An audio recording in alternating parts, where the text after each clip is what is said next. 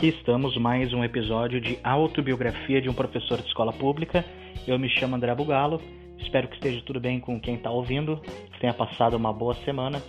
Uh, lembrando que os episódios vão ao ar sempre na segunda-feira e o episódio de hoje ele vai, ser um, vai ter um caráter um pouquinho diferente dos últimos. É, eu comentei que o intuito desse podcast era falar um pouquinho da vida de um professor de escola pública uh, que vai além da sala de aula. Hoje, de alguma forma, é além da sala de aula, mas não é, no entanto, pela prática da sala de aula. É um pouquinho mais conceitual, é um pouquinho mais teórico. É, Para quem ainda não sabe, eu sou formado em História, é, dei aula na escola pública por sete anos e todo ano, pelo menos, eu tinha uma turma de história. Muito embora tenha dado aula de sociologia, filosofia, geografia, ensino religioso, educação artística, seminário integrado, enfim, uh, um professor de escola pública ele é multitarefas por necessidade e não por escolha. E a proposta de hoje é falar um pouquinho sobre o ensino de história na escola. É, antes mesmo de ser professor de escola pública, quando nós entramos na faculdade de história, é muito comum, as profissões têm as suas peculiaridades e a nossa peculiaridade é familiares, amigos e pessoas qualquer que saibam que somos formados em história, de querer saber em que ano aconteceu tal coisa, quem foi o fulano de tal, quem governava tal lugar em determinado momento. É, viramos meio que uma referência de, de informação sobre o passado como se soubéssemos de tudo, tivéssemos domínio de tudo e tivéssemos todas as datas, nomes e momentos da história uh, na cabeça de forma clara, evidente e de pronta resposta. O que é uma grande mentira, o que é muito difícil uh, de, de, de, se armazenar essa quantidade imensa de informação. Alguma coisa, o básico, obviamente que a gente tem algum domínio, mas é muito difícil. Eu sou por exemplo, um professor de história que sou péssimo em registrar ano e muitas vezes acabo sendo traído pela minha memória e a nossa cabeça, principalmente hoje em dia, tão cheia que se torna mais difícil ainda de armazenar dados concretos, dados específicos. A gente, obviamente, tem a noção do contexto, do conceito da, daquele, daquele momento histórico, mas muitas vezes datas, nomes ou circunstâncias muito específicas é muito difícil. E a outra coisa que nós ouvimos muito é das pessoas uh, curiosas por querer saber coisas da história que não foram contadas. É, e na verdade eu acabo por decepcionar muito as pessoas porque há no imaginário da maioria das pessoas que a história que se aprende na escola e para alguém que não siga uh, lendo uh, sobre esse assunto fica com uma ideia distorcida da história achando que a história da escola ela mente ou omite ou ela não é 100% verdadeira. E quando eu digo que o que ela aprendeu na escola é, é uma parte da verdade, uh, decepciono elas imensamente. Por que, que eu digo que é uma parte da verdade? Porque é característica dessa ciência da história, que faz parte das ciências humanas, ela não é uma ciência exata, ela não é um conhecimento exato, tal qual uh, matemática, ou um cálculo de física, ela é feita por diversos agentes e ela é composta por diversas versões, mas principalmente ela é composta por diversos agentes no momento histórico que ela acontece. Eu costumo dar sempre o exemplo que todo mundo conhece, que numa guerra a história dos vencedores e a história dos vencidos eles compartilharam de um mesmo momento, de um mesmo evento histórico, de uma característica e uma vivência completamente distinta, completamente diferente. E que a história que vai para as páginas dos livros de história, é, ao longo desse processo histórico de construção da história, por mais que pareça redundante que eu estou falando, a história construída através de narrativa, ela na maioria das vezes é contada por quem venceu e não pelos seus perdedores. E um segundo momento, a disciplina de história, ela também tem uma outra característica, que ela serviu como instrumento oficialista, ou seja, normalmente uh, um país, uma cultura, uma nação, seja o que for, ela constrói essa narrativa histórica e ela normalmente vai abordar a história de uma forma na qual seja favorável a ela. Então, pegando o exemplo do Brasil, o Brasil como uh, foi uma colônia, no processo de se constituir independente como uma nação, se criou muita narrativa histórica é, na qual valorizava muito mais os feitos, é, os bons feitos do Brasil, ou que se consideravam bons feitos do Brasil, do que aqueles que não eram motivo de tanto orgulho para a época. Portanto, se uh, alçam pessoas que foram importantes a heróis, uh, se uh, elevam determinados fatos históricos contados de uma forma épica e muitas vezes o que se registra, o que se leva adiante é uma história oficialista, às vezes por uma constituição de nação, como foi no caso no Brasil, às vezes por uma questão cultural ou simplesmente é, por questões do, do, dia a dia uh, daquela cultura, daquele país ou daquela nação. Eu gosto sempre de dar o exemplo dos vencidos e vencedores.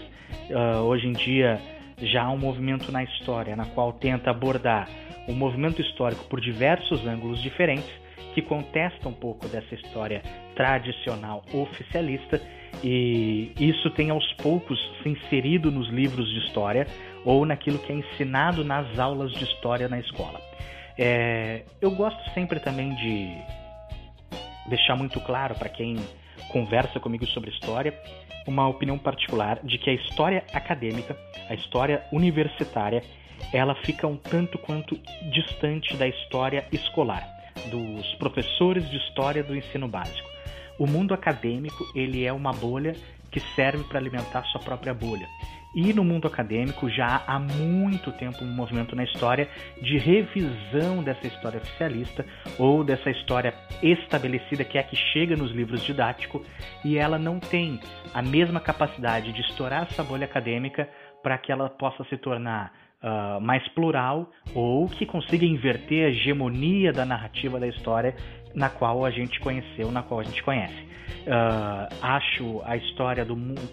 a história estudada no mundo acadêmico muito distante do grande público, muito distante da realidade. Ela está num nicho muito próprio, uma, uma bolha muito própria de quem realmente cursa o ensino superior ou quem está envolvido nas questões universitárias. Para o grande público, o acesso, obviamente, estão em livros que se encontram em livrarias, aí depende do interesse da pessoa por determinado assunto, por determinado autor e buscar informações além daquilo que foi aprendido na escola. Mas a grande maioria da população vai ter a versão da história na qual estão nos livros didáticos, que ele ainda é, ela, ela ainda é uma história muito oficialista. Então, a história que você aprendeu na escola, ela não é mentirosa. Ela é uma fração da verdade. Ela é uma parte da verdade. Por que, que eu estou tratando desse assunto? É,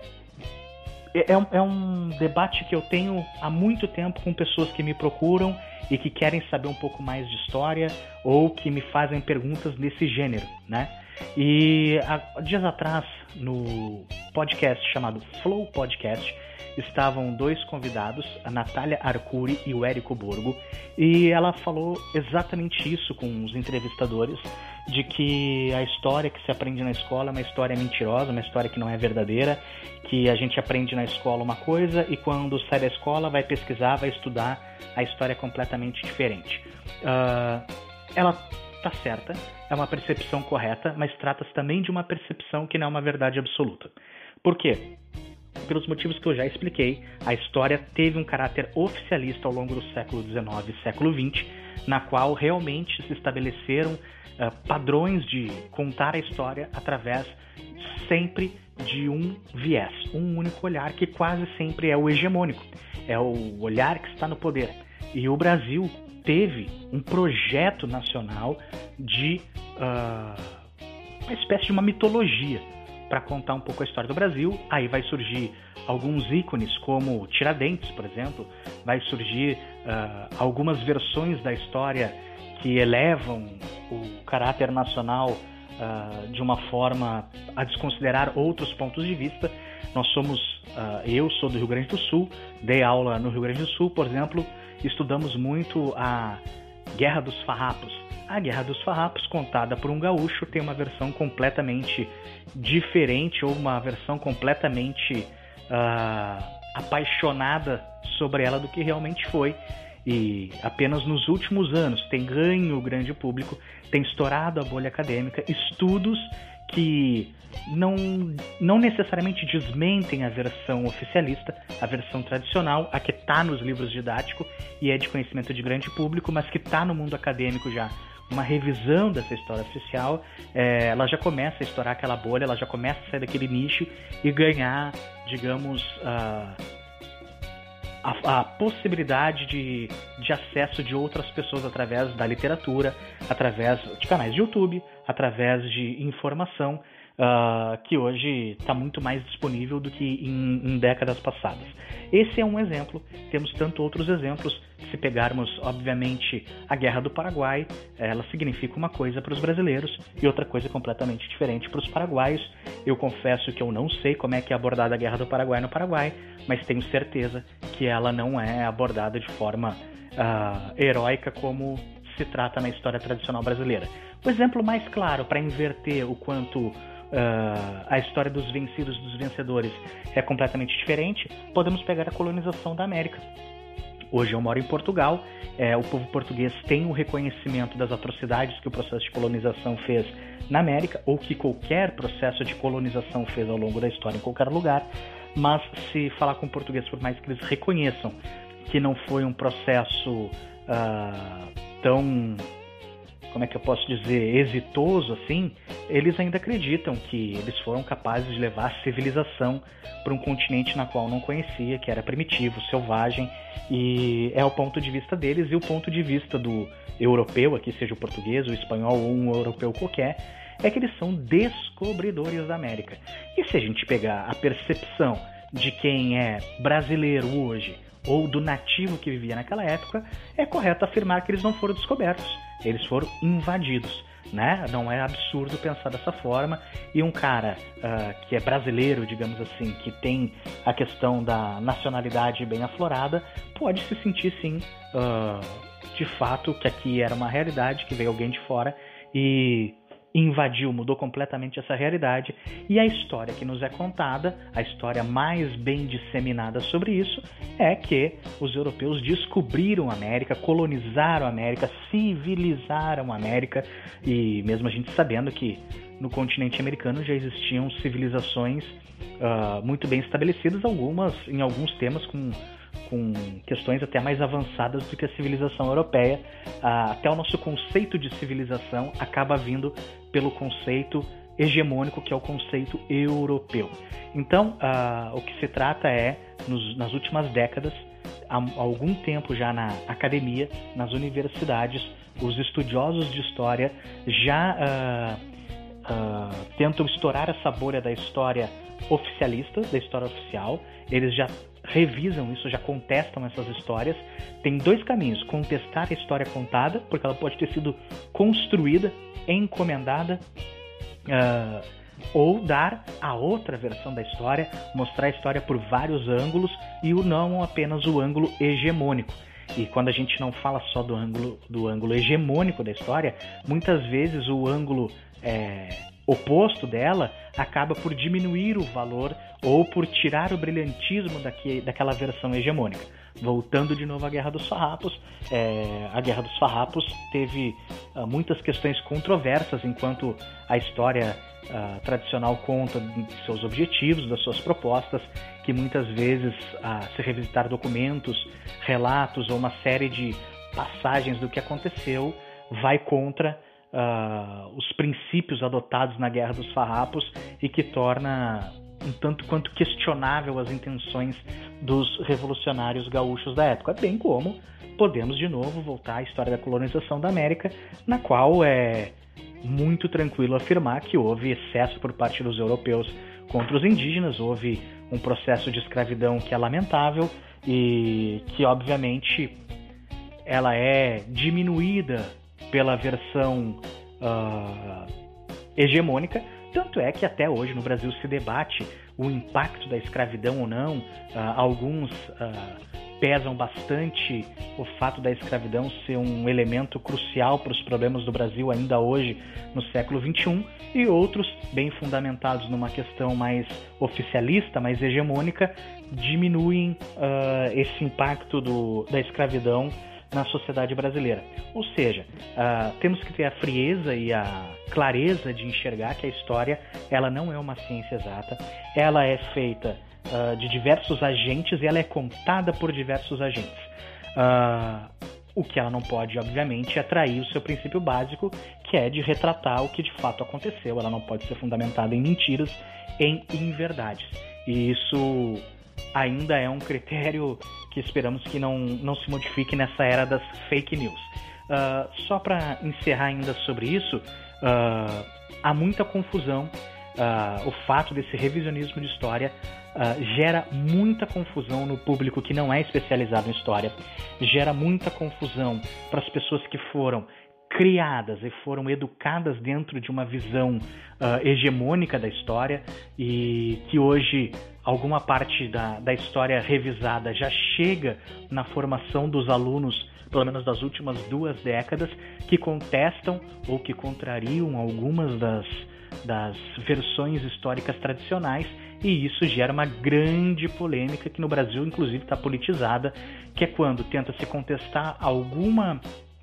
versão tradicional da história, é, acaba-se por acusar de doutrina, uh, de que o professor está distorcendo a história, de que estão está caindo a qualidade do ensino e nada mais é do que responder justamente o que foi levantado no podcast do Flow pelos entrevistados de que a sensação de que aprendemos a história errada e que a história é mentirosa e que a história da escola não tem serventia uh, é uma percepção verdadeira, entretanto, é muito difícil romper na cabeça das pessoas de que existe mais de uma versão para a mesma história e que ela tem o mesmo valor uh, a ser considerado do que a tradicional que conhecemos, que normalmente é dos vencedores, é dos exaltados, é do ponto de vista hegemônico, seja politicamente, seja socialmente, seja de qualquer forma culturalmente hegemônica sobre outra, quando vem um contraponto, um, um, uma história que questiona, que, que, contradiz, ou que simplesmente dá um novo uh, olhar sobre aquela história, geralmente gera conflito e no Brasil, uh, no mundo todo, mas no Brasil realmente gera bastante desconforto, bastante questionamento, inclusive há movimentos muito fortes de combate a essa história que revisa, digamos, essa história hegemônica e com projetos, inclusive, uh, políticos de alguns deles que já tem até nome, como Escola Sem Partido, muitas vezes se fundamenta uh, em não questionar as histórias já estabelecidas, uh, alegando que é uma espécie de doutrina, que é um, um, um olhar com segundas intenções, tal qual o projeto hegemônico de construção da, da identidade nacional e de criar heróis nacionais, ele também tinha uma segunda intenção. É, basta a gente conseguir educar as pessoas suficientemente para elas terem senso crítico de perceber uh, qual é a história realmente contada e muitas vezes sobre o mesmo assunto teremos versões absolutamente distintas é, e principalmente verdadeiras. Último exemplo: Primeira Guerra Mundial é, a Alemanha, os alemães têm um sentimento de que foram